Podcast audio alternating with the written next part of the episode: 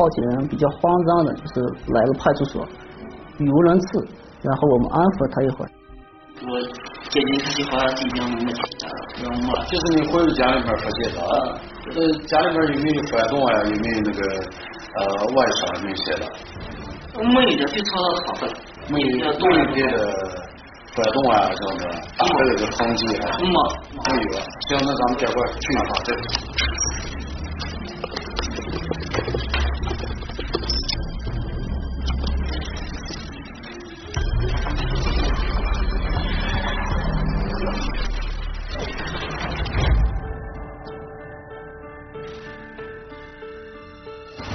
聚焦一线，直击现场。到派出所报警的人自称王明，本地人。王明平时都在乡下打工，只有周末才回到城区的家里。二零一九年十二月十三日，这一天是星期五，王明临时到城区办事，就顺道提前回了家。到家后，王明发现妻子李飞躺在床上一动不动，已经气绝身亡。根据现场的情况，王明判断妻子是自杀身亡。警方初步勘查之后，认为李飞有自杀的可能性，但也存在一些可疑的地方。那么，李飞的死因到底是什么？这件事的真相如何？一起进入我们今天关注的事件，了解它的来龙去脉。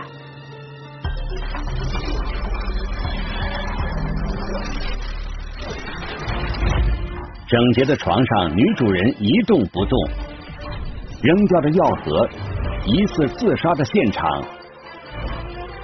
记者勘查，疑点重重，究竟是谁将她推向死亡？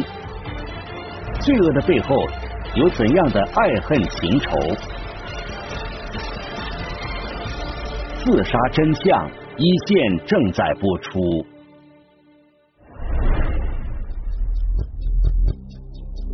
王明和李飞的家位于一栋居民楼的四层，民警一边开车快速向现场驶去，一边再次跟王明了解了他的家庭情况。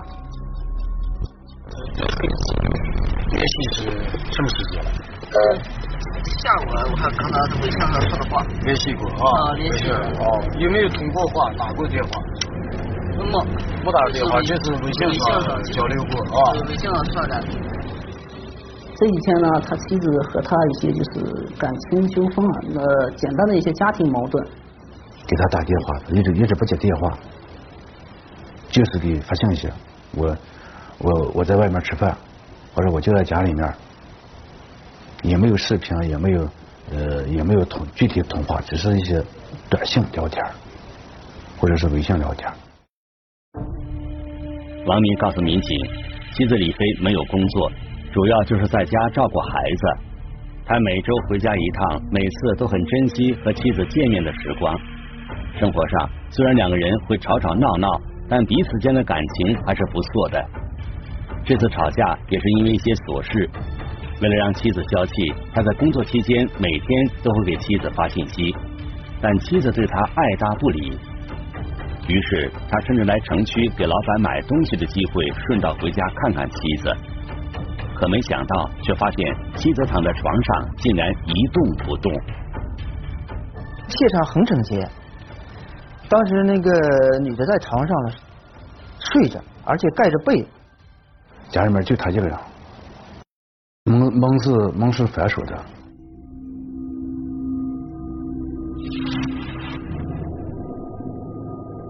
室内门窗完好无阻。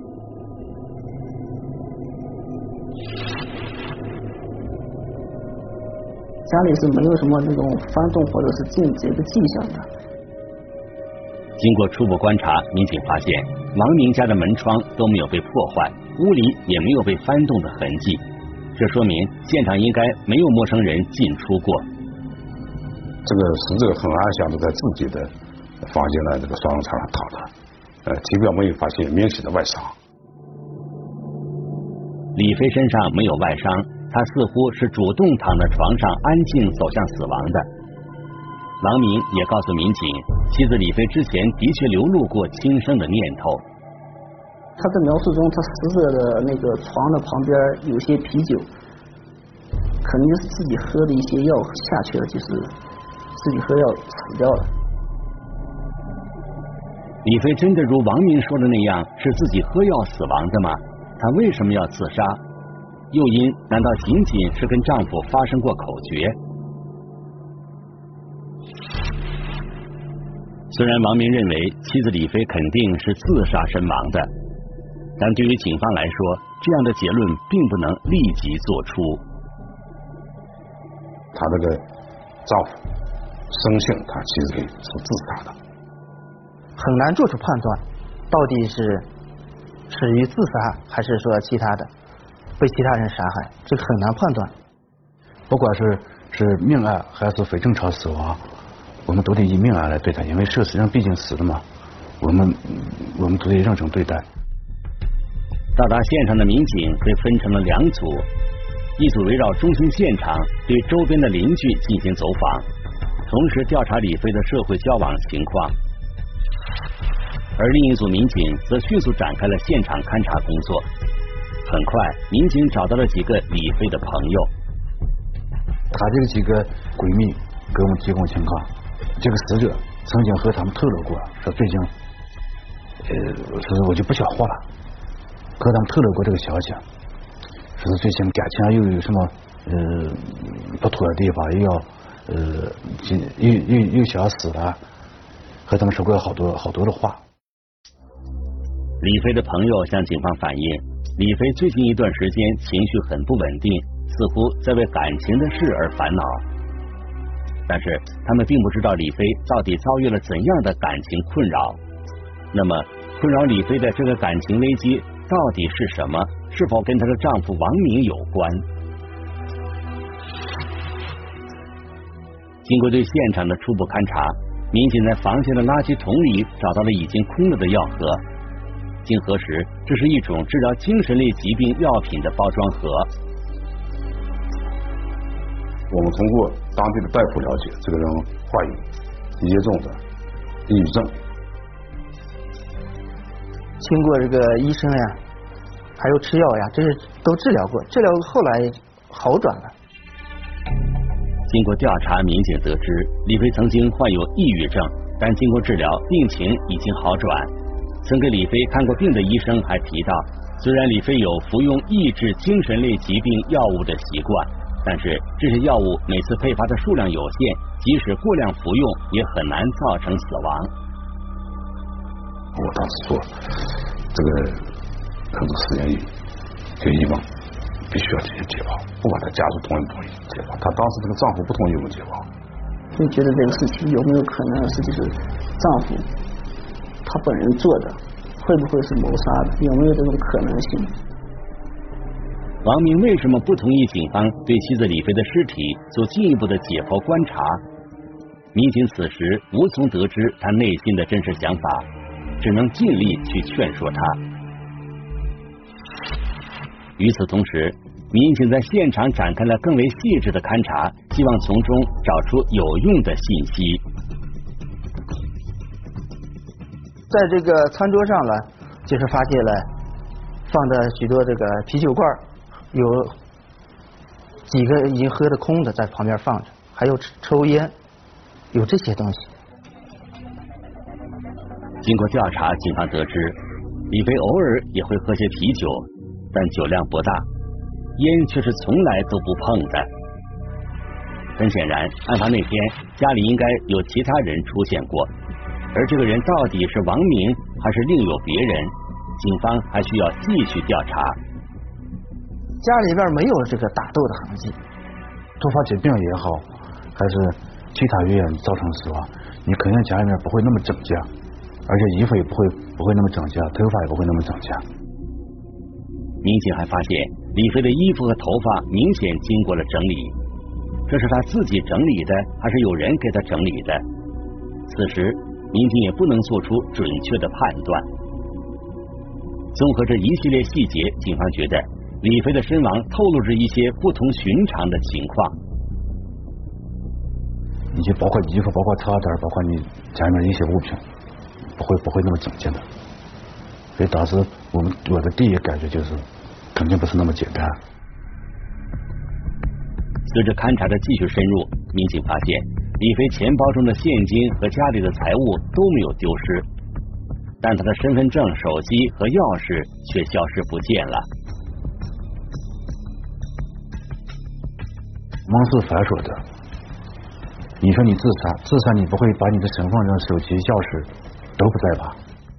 我们在现场试图给这个这部手机拨打了一下，发现这部手机还通了，但是就是不知道这部手机的下落在哪儿。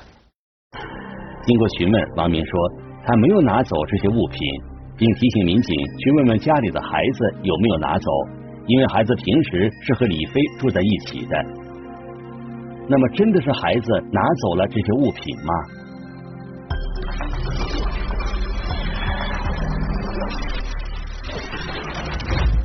我们再来梳理一下案情。丈夫王明始终认为妻子李飞是自杀身亡的，死亡的原因是吞食了过量的药物，所以他不同意警方对尸体进一步检验。警方在案发现场的确找到了空的药盒，却发现诸多疑点，比如李飞的身份证、手机和钥匙不见了，而且李飞的衣服、床单还有头发有明显的被人整理过的痕迹。种种迹象表明，李飞的死并不像她丈夫王明认为的那样是简单的自杀。如果是他杀的话，嫌疑人是谁？案发当天，李飞的丈夫王明本应该在工作的地方，却意外的出现在了家里，而且他一再坚持妻子是自杀，反对尸检。王明会是嫌疑人吗？我们来听听警方的声音，解开疑问。还原真相。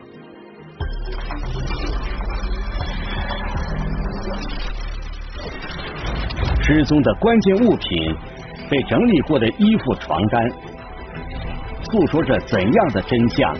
又掩盖了哪些罪恶？自杀真相一线正在播出。经过耐心的沟通，王明终于同意警方对李飞的尸体做进一步的解剖检查。李飞的死亡原因究竟是什么？民警要等待法医检查的结果。同时，相关的走访工作一直在继续。据他儿子反映，可是说今天可能是妈妈送你最后一趟了，就送他走那走那时刻。他的母亲跟他说了：“啊，我有危险，那你去你奶奶家里面吧。”然后呢，他把这个小孩呢。送到一个公交站，让孩子自己坐车回去的。李飞的孩子告诉民警，他没有拿母亲的证件、钥匙和手机。他清楚的记得，离开家之前，他还看到这些东西就在李飞的手里。他还向民警回忆，案发当天，李飞突然让他自己坐公交车回奶奶家，这是以前从来没有过的。当时母亲李飞似乎显得很慌张。这个女的呢，感觉受到了威胁。李飞究竟受到了怎样的威胁，会促使他着急的把孩子送走？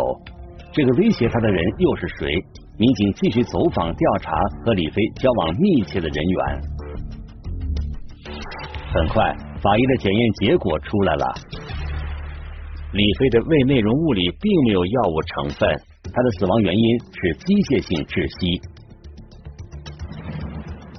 死者的颈部、甲状腺后壁有大量的出血，呃，舌骨已经骨折，气管呢有大量的黑色淤血，肺组织和心脏表面有大量的出血点啊，据此我们综合判断，这个人是一个窒息死亡，呃，应该是机械性窒息死亡，那么这就是一起凶杀案件。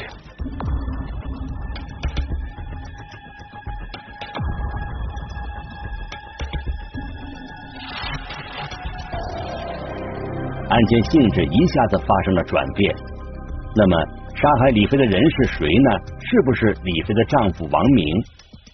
法医根据尸检结果推测，李飞的死亡时间应该是案发当天的中午十一点半到下午三点之间。没有明显的外伤，死法也不是很明显，因为呃那个这个尸体在呃在这个停发的过程当中被别人移动过。警方调查发现，二零一九年十二月十三日中午十一点半至下午三点这段时间，王明还在乡下工作，并没有回到家里，他有不在现场的证据。王明的作案嫌疑被暂时排除了。当得知了妻子李飞死亡的大致时间之后，王明给民警提供了一个新的情况：他曾在这段时间之后接到过妻子手机给他发来的信息。在这个报案人回家提前大约一个小时左右了，他收到这个两条短信。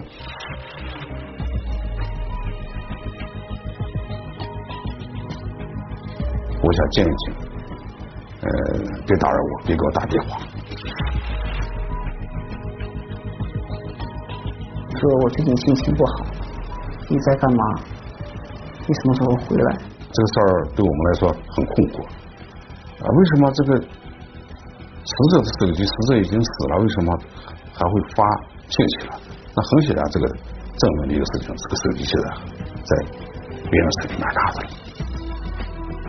警方判断，发送这些信息的人应该不是李飞，很有可能就是案件的嫌疑人故意拿李飞的手机发送的，目的就是为了混淆视听，掩盖自己的行为。那么，这个人究竟是谁？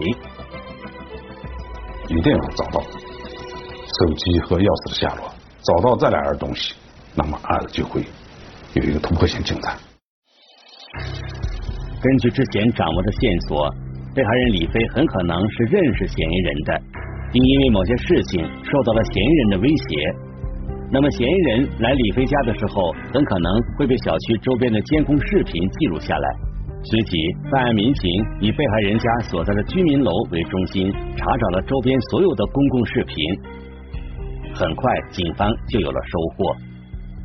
从监控发现了有个男子。在这个死亡当天了，在他家里头出现过两三次。在公共视频中，民警发现，案发当天的上午十点多，一名男子从李飞家所在的楼栋里走出来，手里提了一袋垃圾。这个女的又带着她的小孩，又带她小孩下来，下来把小孩小孩送走，又回去。这个男的随后又可能可能可能杀去。在视频中，民警发现李飞和这名男子之间的行为动作都显得很亲密。他和这个男人是什么关系？这名男子是不是杀害他的人？办案民警对此展开了更为细致的调查。有一个小卖部、超市反映了，最近呢有一个男子啊，经常来他的家里面。超市以为那是她老公，因为她老公呢在乡底下干活，经常不回来，她以为那个那是她老公。公共视频中突然出现的这名男子和死者李飞关系很暧昧，这个人到底是谁？他的那个朋友直接反映，最近呢这个被害人呢。跟一个男子有交往，一起吃过饭。闺蜜呢又反映出一个情况来，因为她的爱人一直不在家嘛，一直在在农村种地，她在这在这这块又找了一个男朋友，平时平时可能交往非常密切。经过李飞的几名好友辨认，出现在监控视频中的男子正是和李飞交往密切的那个人。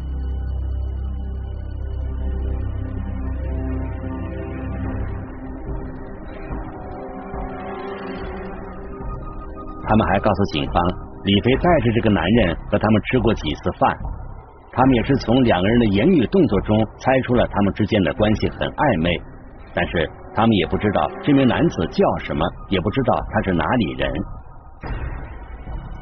后来咱们继续对这些监控进行调取，到下午三点多的时候，这个男的开始离开，呃，离开这个这个这个女的家了。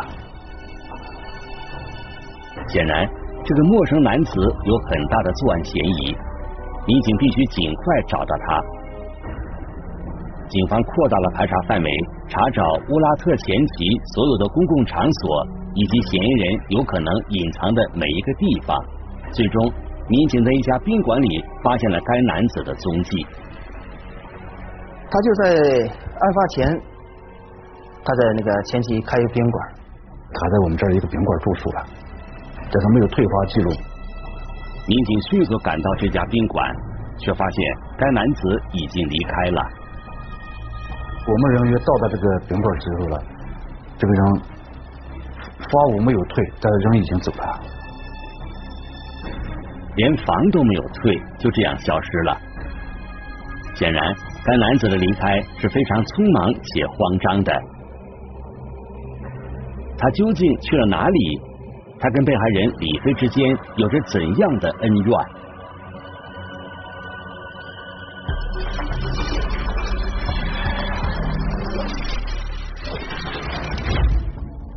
案件侦破到这里，警方已经掌握了嫌疑人的样子，也基本还原了案件的真相。根据掌握到的各种线索，警方推测李飞和嫌疑人之间应该是比较暧昧的男女关系。案发当天，两个人曾在一起喝酒聊天，在这个过程中发生了争执，最终嫌疑人杀害了李飞，并拿着他的手机、钥匙、证件逃之夭夭。那么，嫌疑人和李飞之间因为什么发生了争执？从李飞送走孩子的举动以及嘱咐孩子的话来看，显然是预知到会有危险发生。他为什么不离开呢？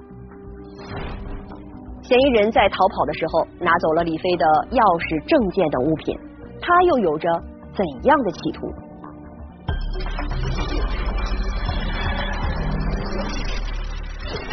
尴尬身份，歧路情深，执念中的一幕惨剧。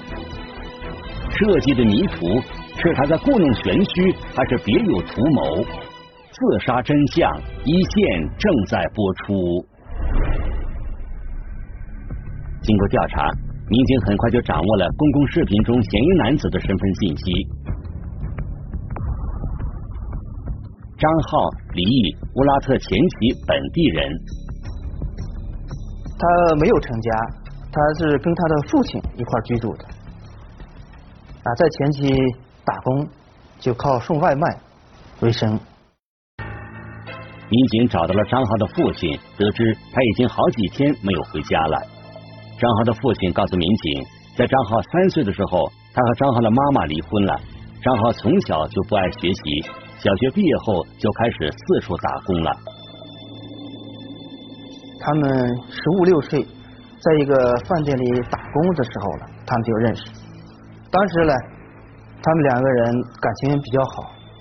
这俩过去也找过对象，但后来也后来分开了。警方了解到，张浩和李飞当年谈恋爱时，已经到了谈婚论嫁的阶段，但因为双方父母不同意，最终两个人还是分手了。之后，两个人各自成立了家庭，也就没再继续联系。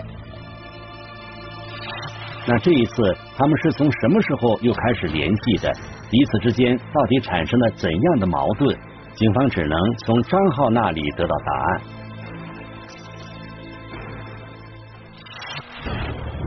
二零一九年十二月十五日凌晨，警方得知张浩在呼和浩特市藏匿，立即对其展开了抓捕。在一个宾馆儿了，找到了这个郝某，在这个抓获郝某以后呢，我们对他进行搜查，发现了被害人的手机、钥匙、身份证。接着从他身上又搜出了一个地秀龙，就是一个老鼠药。把被害人杀死以后，他也要自杀。面对证据，张浩很快就交代了自己的所作所为。记录四楼窗户，四楼窗户，你那个卖耗烟的地方在哪里？呃，在哪个位置？在六层下边。张浩告诉民警，他曾经想过去看了自己的母亲后，就拿着买好的毒药再次返回李飞家，用钥匙打开门和李飞死在一起。最后他后悔了，然后呢，他不想自杀，然后就逃跑了。这是你喝的易拉罐。对。那水晶是从哪来的？提起李飞，张浩说他是又爱又恨。他告诉警方，他跟妻子结婚没多久就离婚了，而他对李飞的感情是真挚的，他非常想和李飞长久的在一起。也是一次偶然之后，他们在这个地方相遇了，相遇以后就慢慢就开始接触了。就这个被害人呢，跟现在的丈丈夫呢感情一般啊，然后呢，他俩商议，被害人了离婚，然后他们俩了重新组合。张浩说，虽然两个人失去联系很多年，但二零一八年七月那次偶然的相遇，还是让彼此在心中都感到很兴奋。尽管李飞当时有家庭，但他还是和李飞开始了一段不正当的关系。他也给这个女的也贴补了不少钱，后来他也这个婚后还贷款，家里面自己也没钱，自己也没有工作。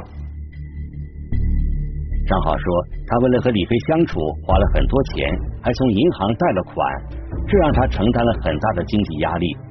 可让他万万没想到的是，李飞竟然因为他欠了很多钱，就觉得跟他在一起没有安全感。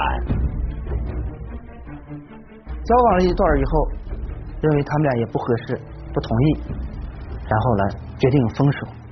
平时呢和这个女的老老闹矛盾，这个女的抬出就和他，呃，提出就要和他分手。张浩说，他为李飞付出了时间、金钱和感情。最终换来的却是李飞的分手，他实在接受不了。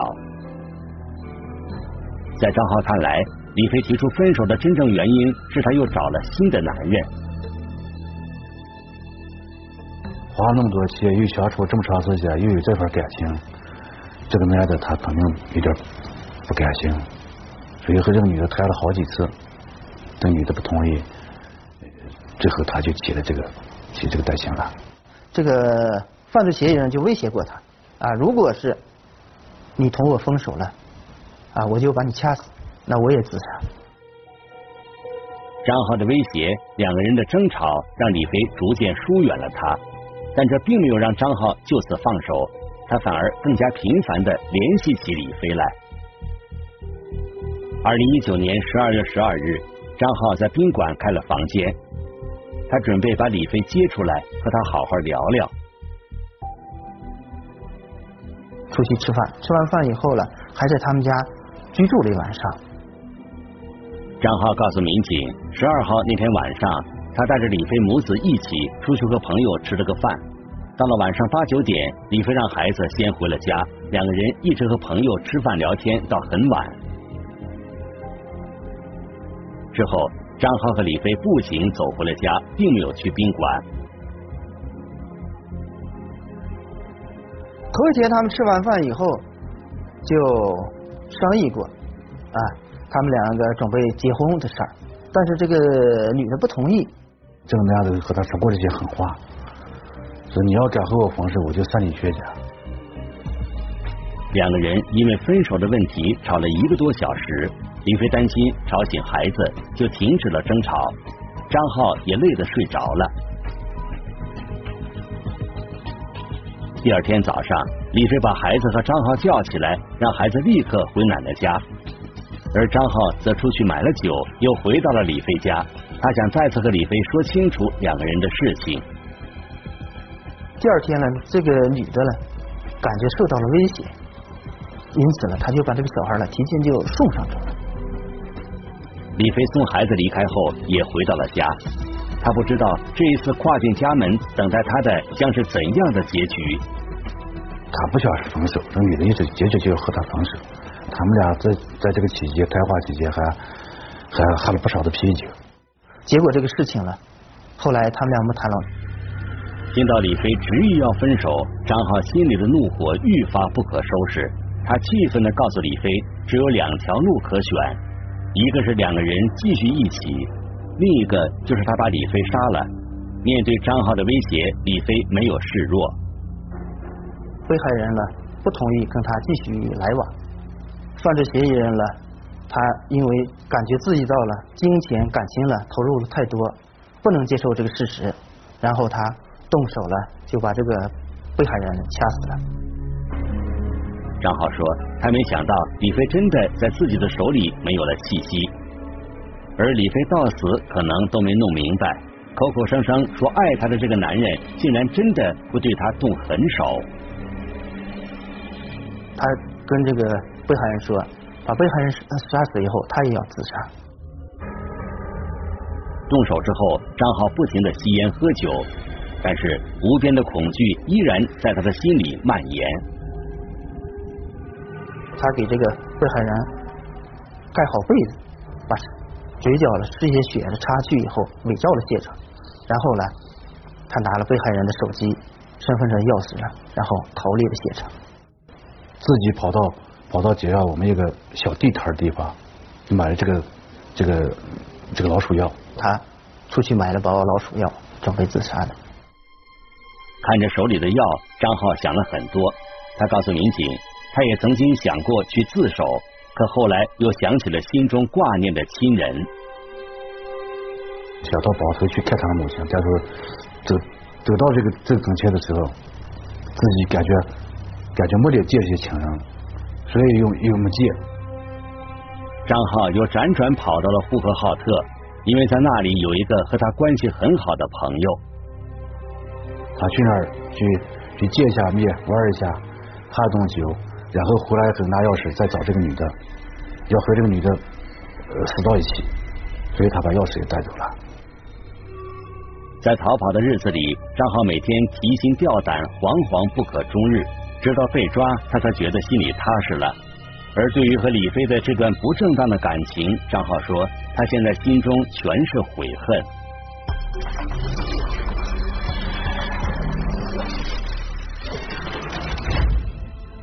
张浩偏执而冷酷，最终导致祸端。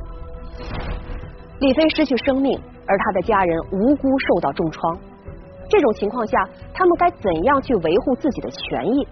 我们来听听中央民族大学法学院。李良副教授的解读。本案来看啊，应当根据刑事诉讼法一百零一条，被害人死亡的，被害人的法定代理人，近亲属有权提起刑事附带民事诉讼。根据民事诉讼法司法解释啊，第一百五十五条的规定，造成被害人死亡的，还应当赔偿丧葬费、死亡赔偿金、抚养人生活费。精神损害抚慰金、交通费、食宿费等等。那么依据法律规定啊，丧葬费是按照受诉法院所在地上一年度职工月平均工资标准以六个月的总额计算。死亡赔偿金呢，是按照受诉法院所在地上一年度城镇居民人均可支配性收入或农村居民。人均纯收入的标准按二十年计算，抚养人生活费啊，被害人抚养的为未成年人的，计算至十八周岁。如果被害人还有其他需要抚养的人，例如被害人的父母啊，也需要进行赔偿。就民事赔偿问题啊，也可以采取调解、和解的方式进行。张浩始终认为，如果不是李飞提出分手，两个人就不会走到无法收拾的这一步。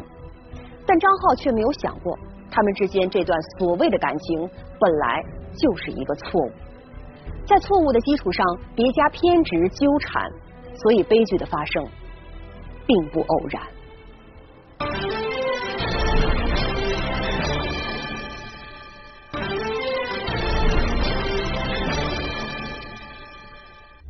如果您想了解更多的法治资讯，可以在微博或者微信中搜索“一线”，关注我们的官方账号。这里是一线，我是琪琪，下期节目再见。